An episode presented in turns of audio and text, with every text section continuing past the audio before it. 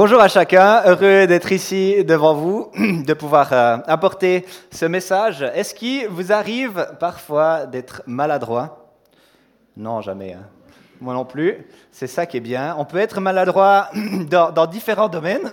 Pardon. On peut être maladroit dans différents domaines.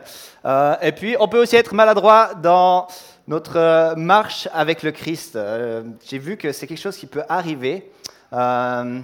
Alors, si vous, êtes, euh, si vous lisez un peu l'anglais, vous aurez compris. Euh, c'est ce passage où Paul dit Soyez mes imitateurs comme moi-même, je suis l'imitateur du Christ. Et puis, alors, à gauche, on voit le Christ. À droite, on voit Paul qui, imite assez bien le Christ. Et puis, au centre, parfois, c'est moi quoi, qui essaye d'imiter le Christ. Et ce n'est pas, pas toujours brillant.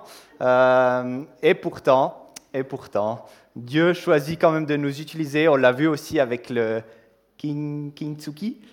Exactement.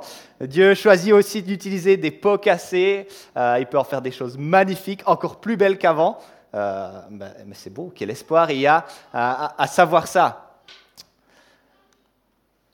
En cuisine, il y a ceux qui suivent les recettes euh, à la lettre, parce que les, instructions, les, recettes, c'est quelque chose qui les, rassure, qui leur donne un cadre. Et puis a ceux pour qui la recette, c'est un peu une difficulté. Quoi. C'est, quelque chose qu'il faut outrepasser et puis il faut y ajouter sa créativité. Euh, le, cadre, c'est justement quelque chose qui limite euh, cette, cette, créativité débordante. Et puis au, fil du temps et suite à quelques expériences euh, peu concluantes, j'ai appris qu'en pâtisserie, il y a tout intérêt à suivre la recette à la lettre, plutôt que de laisser cette créativité débordante y aller. Euh, je pense surtout à cette histoire où un jour, je devais battre des blancs d'œufs en neige. Et la recette, elle spécifiait qu'il fallait le faire dans un bol, euh, un bol en verre ou en métal. Un bol en verre ou en métal. Et je n'ai pas jugé que c'était quelque chose de nécessaire. Je me suis dit, euh, pourquoi ça? Pourquoi un bol en, verre ou en métal?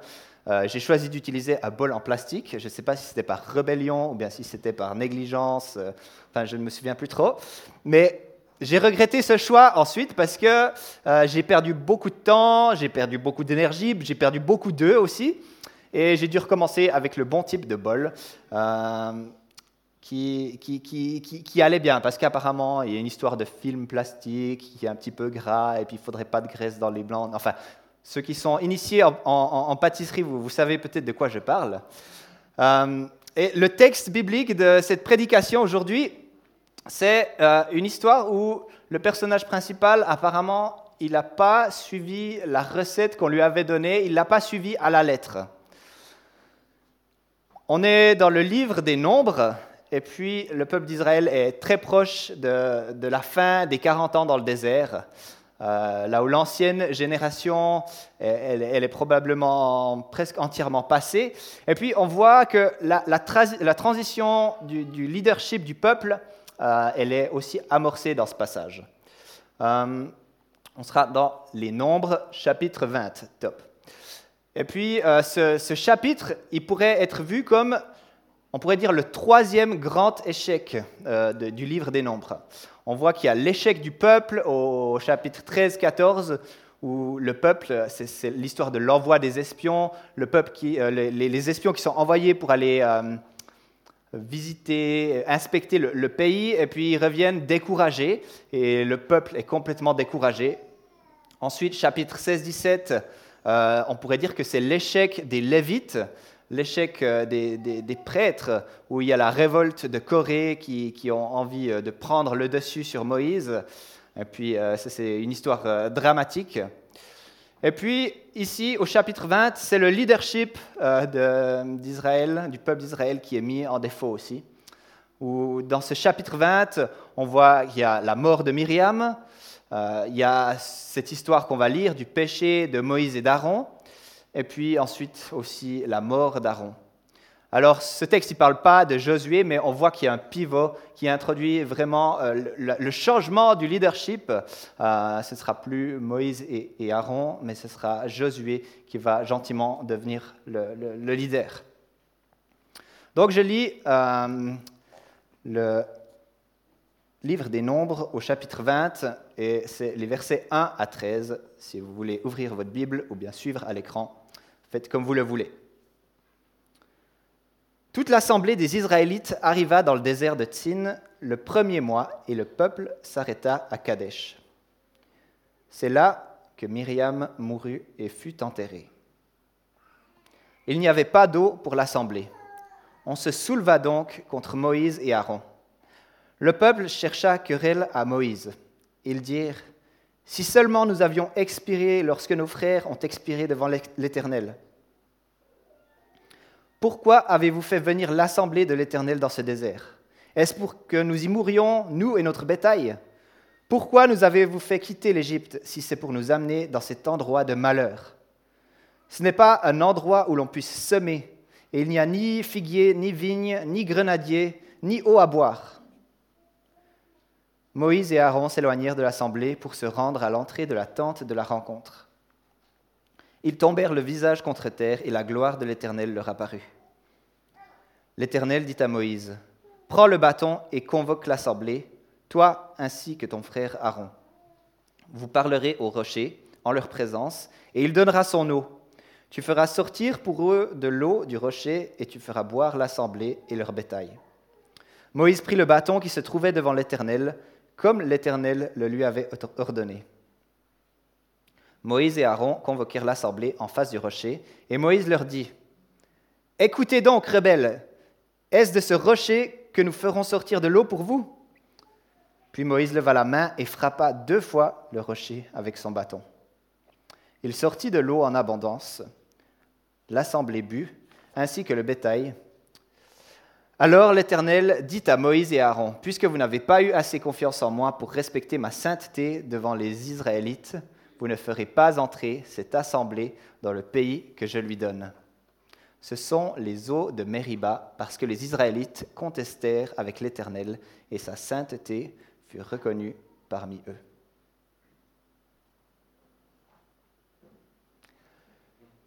Pour être honnête, ma première impression en lisant ce texte, euh, mais, mais qu'est-ce qui s'est passé quoi? Mais qu'est-ce qui s'est passé? Est-ce que la faute de Moïse, elle est si grave? Coucou Ezra. Est-ce que la faute de Moïse, elle est si grave? Enfin, Dieu, il, semble un petit peu, un peu sévère. Parce que Moïse, il a frappé deux fois le rocher au lieu de lui parler. Moïse, il sera privé d'entrer dans le pays promis? Enfin, surtout, en plus, on sait que Moïse, tout ce qu'il a fait pour Dieu, quoi. C'est cet homme de Dieu euh, qui, qui, qui, a, qui, nous a donné la loi, qui, a été fidèle, qui avait foi en Dieu, qui s'était engagé malgré ses difficultés, etc., etc. Enfin, Moïse, on le connaît bien hein, en tant que, que, personnage. Et là, eh bien, Dieu lui dit, tu n'entreras pas dans le pays promis parce qu'il a frappé le rocher deux fois au lieu d'y parler.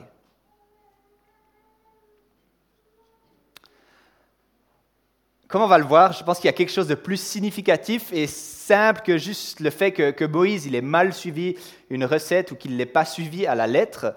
Je pense qu'il y a ici un problème de cœur qu'on va pouvoir ressortir de cette histoire. Dans ce passage, on arrive facilement à imaginer la détresse du peuple. Ah, ils sont dans le désert, c'est difficile, ça fait longtemps qu'ils y sont, ils ne voient pas l'arrivée dans ce pays alors qu'ils sont tout proches. Et puis, ils ont soif, ils en arrivent à un moment où ils ont soif et ils cherchent querelle à Moïse. On va voir en fait que ce, genre de plainte, il arrive euh, assez souvent, euh, qu'on pourrait même en fait qualifier ces gens, enfin des fois on, a vite tendance à qualifier le, peuple d'Israël d'éternel insatisfait ou bien ils sont jamais contents mais en fait, on peut balayer devant notre porte, je pense, parce qu'on n'est pas forcément mieux avec Dieu qui est bon envers nous, et, ça arrive souvent d'être, euh, ouais, de pas être forcément réglo avec Dieu, avec sa fidélité envers moi. Donc le peuple se, rassemble contre Moïse. Mais à la fin du, du passage, on nous dit qu'ils ont cherché querelle à l'Éternel. Au début de l'histoire, ils vont vers Moïse, ils sont fâchés contre Moïse, et on voit qu'à la fin, euh, celui qui a écrit euh, cette histoire eh bien, nous dit ils ont cherché querelle à l'Éternel. Alors cette mention, elle me rappelle que quand je cherche la faute chez l'autre, quand je vais essayer de, reporter euh, mes problèmes ou, que, j'ai envie de critiquer, que je, je, vais me plaindre vers les gens ou bien que je me plains des gens, eh bien, je risque de me trouver dans une situation où, ultimement, je cherche querelle à Dieu. Je ne cherche pas forcément querelle aux hommes, je cherche querelle à Dieu. Et pourtant, Dieu, dans son infinie bonté, son infini amour, il répond aux besoins de ce peuple. Et finalement, les passages où le peuple est mis en défaut, on en trouve, pas mal. Euh, et puis là, eh bien, c'est de la faute de Moïse que je pense qu'on va surtout tirer des enseignements dans ce passage, qu'on va tirer des enseignements ce matin. Alors oui, les êtres humains sont limités les êtres humains sont limités. Avant même de comprendre quelle est la nature de la faute de Moïse, ce texte, il nous montre tout à nouveau notre finitude, notre, notre nature pécheresse. Parce que oui, ce texte, il a quelque chose à nous dire sur notre euh, identité d'humain et puis du péché qui est en nous. Le problème que ça représente pour chacune de nos vies. Il n'y a pas de possibilité, en fait, d'esquiver cette réalité. C'est quelque chose qui nous colle à la peau.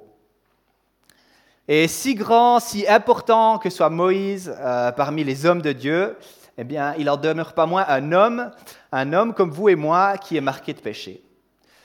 Un, homme qui a ses limites et qui ne peut pas accomplir totalement la volonté de Dieu. Un homme qui pêche, un homme qui manque la cible.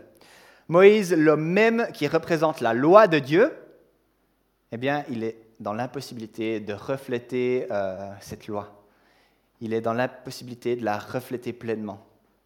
Et c'est un thème qui revient dans ce chapitre. Hein. Les hommes, les femmes du leadership de Moïse, ces importants qui vont faillir ou qui vont mourir, ils verront pas le pays promis.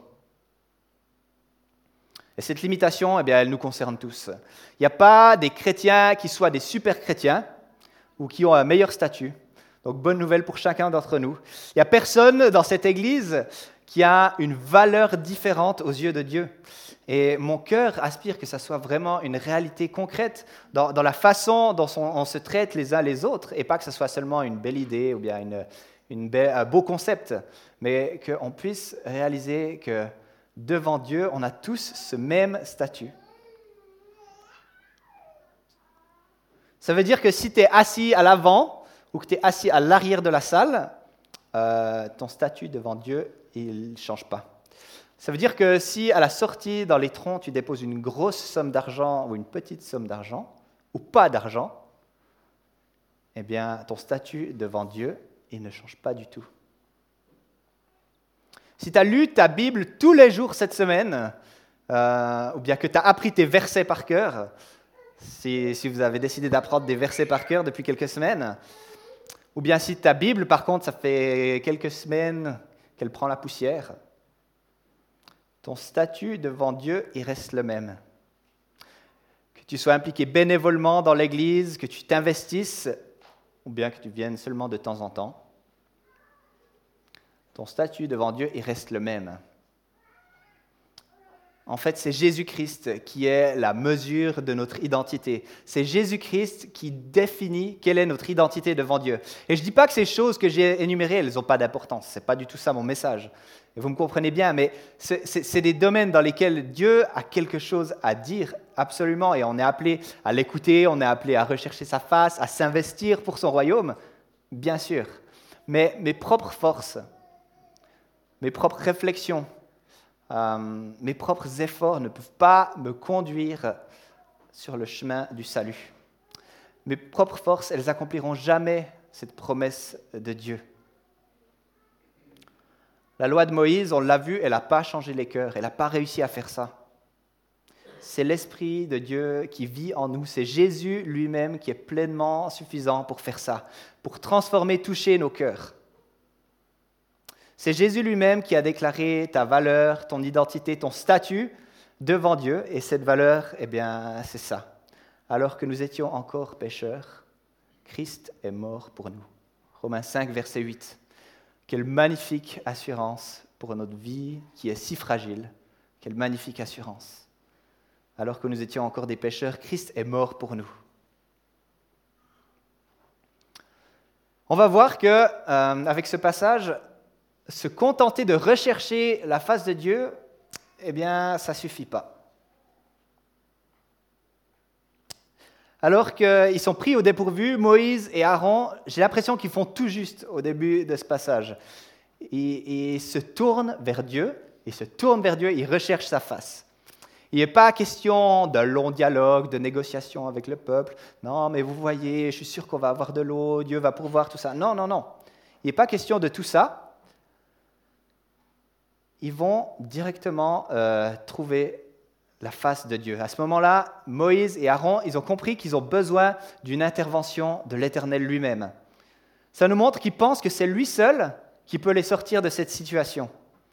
Et d'ailleurs, il existe plusieurs de ces, récits de la complainte du peuple, ou euh, du, peuple dans le désert. Il y en a plusieurs dans, les livres du Pentateuque, les cinq premiers livres de la Bible.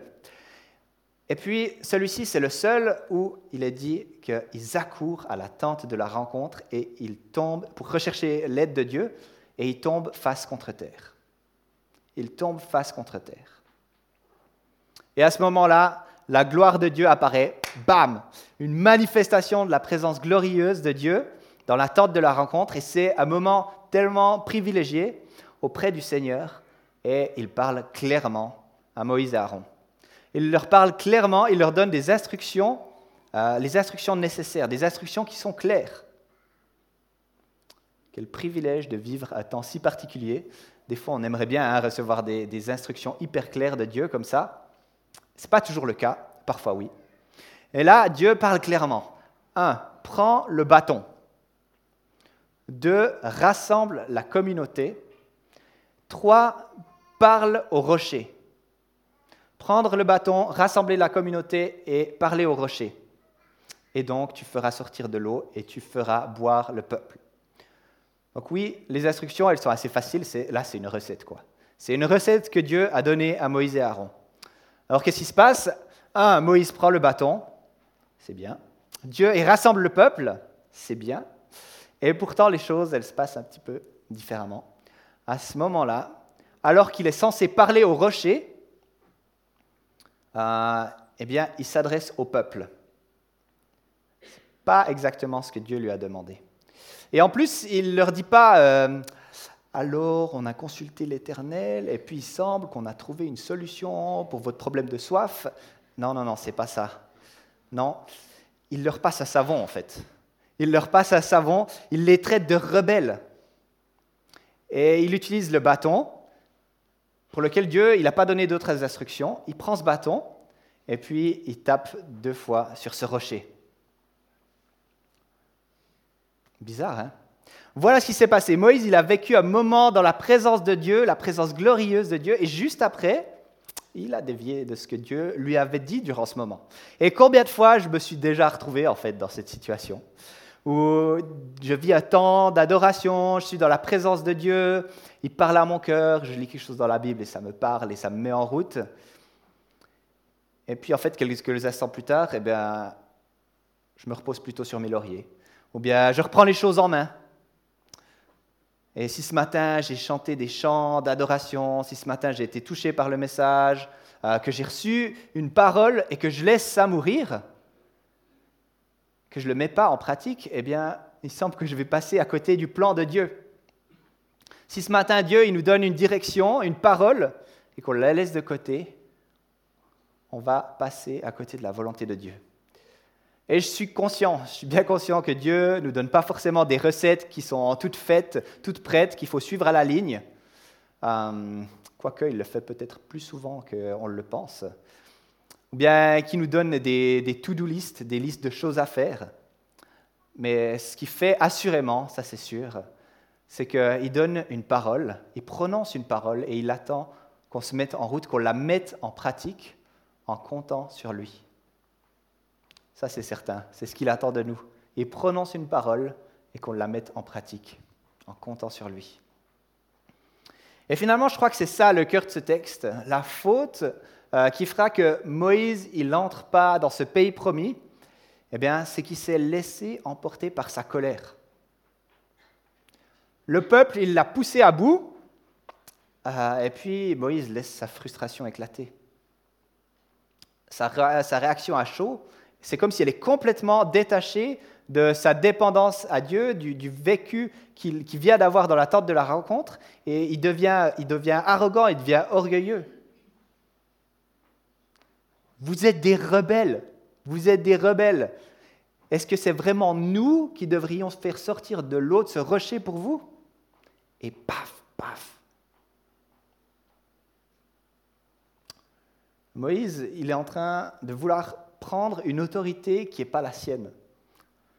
Il se met lui-même en avant à ce moment-là. Il prend la place que Dieu devait avoir.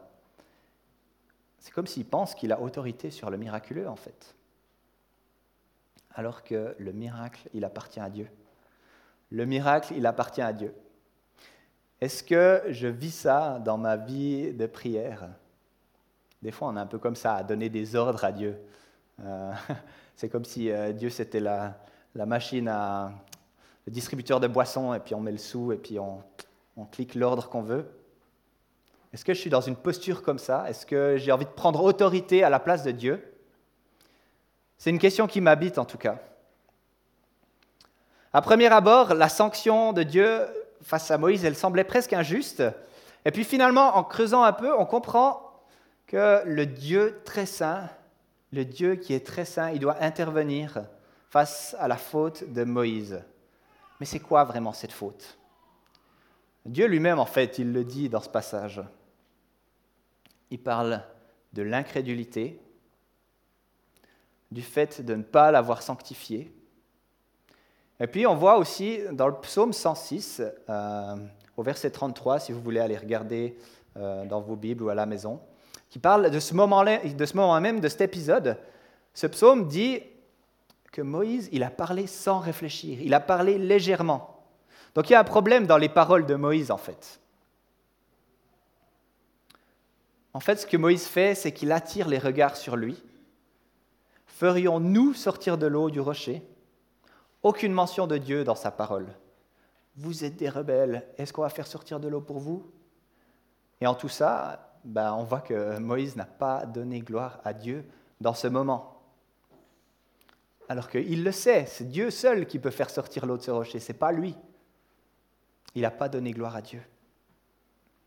On n'a pas à nous accaparer Dieu ou on n'est pas appelé à prendre sa place, mais au, contraire, on doit comprendre que ce qu'on vit, ce qu'on vit, eh bien, c'est par sa grâce, c'est pour le glorifier.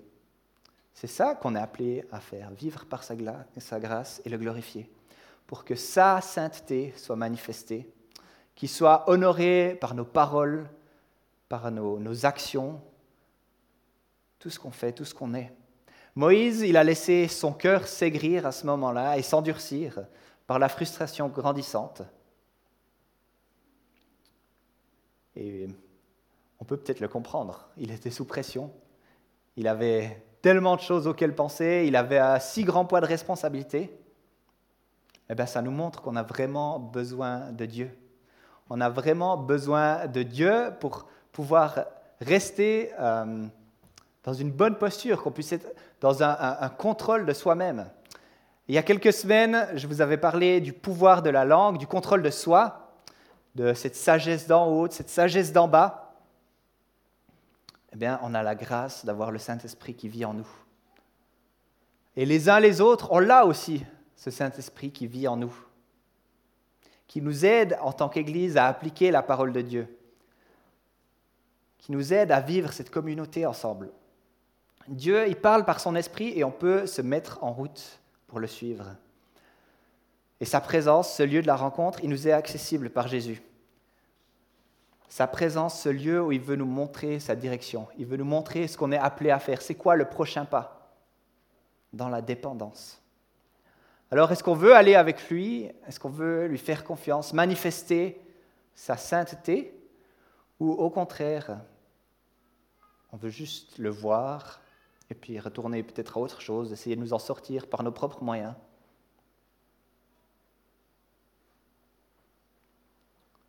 Je refais un petit saut dans l'épître de Jacques. Vous voyez que je l'aime bien et puis que je l'ai lu quelques fois ces derniers temps. au premier chapitre, les versets 22 à 25. Mettez en pratique la parole et ne vous contentez pas de l'écouter en vous trompant vous-même par de faux raisonnements. En effet, si quelqu'un écoute la parole et ne la met pas en pratique, il ressemble à un homme qui regarde son visage dans un miroir et qui, après s'être observé, s'en va et oublie aussitôt comment il était. Mais celui qui a plongé ses regards, les regards dans la loi parfaite, la loi de la liberté, et qui a persévéré, celui qui n'a pas oublié ce qu'il a entendu, mais qui se met au travail, celui-là sera heureux dans son activité. C'est quoi ton rapport à la présence, à la parole de Dieu? Est-ce que c'est ce miroir que tu oublies et puis tu oublies même à quoi tu ressembles? Ou bien est-ce que c'est cette parole, cette présence que tu, en fais tes délices, qui, qui t'habite, qui est, qui est celle qui, qui t'accompagne dans tout ce que tu fais? En Jésus-Christ, on a ce Seigneur, ce Sauveur qui s'est donné, qui s'intéresse à chacune de nos situations de vie. Il connaît nos frustrations, il connaît nos faiblesses, comme celle de Moïse. Il connaît notre lassitude par rapport aux épreuves de la vie, comme celle de Moïse. Et en toutes circonstances, il nous accueille et puis il nous offre sa grâce pour qu'on puisse répondre par la grâce. Il nous offre sa grâce pour qu'on puisse répondre par la grâce. Lorsque tout en nous voudrait nous pousser à faire entrer notre propre justice en jeu, eh bien, en Jésus-Christ, on peut faire entrer sa justice, sa grâce, son amour. C'est mon encouragement pour nous ce matin que face aux épreuves de la vie, aux épreuves des relations, de la vie en communauté, parfois de la vie de famille, euh, la vie au travail, qu'on puisse répondre par la grâce de Dieu plutôt que d'essayer de faire notre propre justice, de laisser, nous laisser emporter par notre colère ou je ne sais quoi répondre avec sa grâce. Seigneur, merci parce que tu nous as accordé ta grâce et on en a tellement besoin. Dans tout ce qu'on fait, dans tout ce qu'on est, dans tout ce qu'on vit, on a besoin de ta grâce. Et c'est toi qui nous soutiens, c'est toi qui nous mets en route, Seigneur. On reconnaît qu'on est, limité euh, dans notre nature humaine, Seigneur, et que, que par nous-mêmes, on ne peut pas s'en sortir. On a besoin de toi, Seigneur. On a besoin de ta vie qui vienne euh, nous transformer, Seigneur. Et Seigneur, on veut reconnaître aussi que simplement passer un temps dans ta présence et d'oublier de passer à autre chose, de ne pas le laisser nous impacter, que ça ne suffit pas, Seigneur. Alors, je te prie que tu nous mettes en route, Seigneur. Dans ce lit dans ta parole, dans ce qu'on entend à l'Église, dans ce qu'on vit dans nos relations de, de discipulat, Seigneur, que, partout où tu nous places et que toi tu nous parles, eh bien Seigneur, on puisse se mettre en route et compter sur toi, Seigneur. Aide-nous à mettre ta parole en pratique, Seigneur, et aide-nous à avoir confiance en toi, à placer notre confiance en toi et pas dans nos propres forces, Seigneur, pour te sanctifier, pour refléter qui tu es, Seigneur. Tu es ce si grand Dieu. Amen.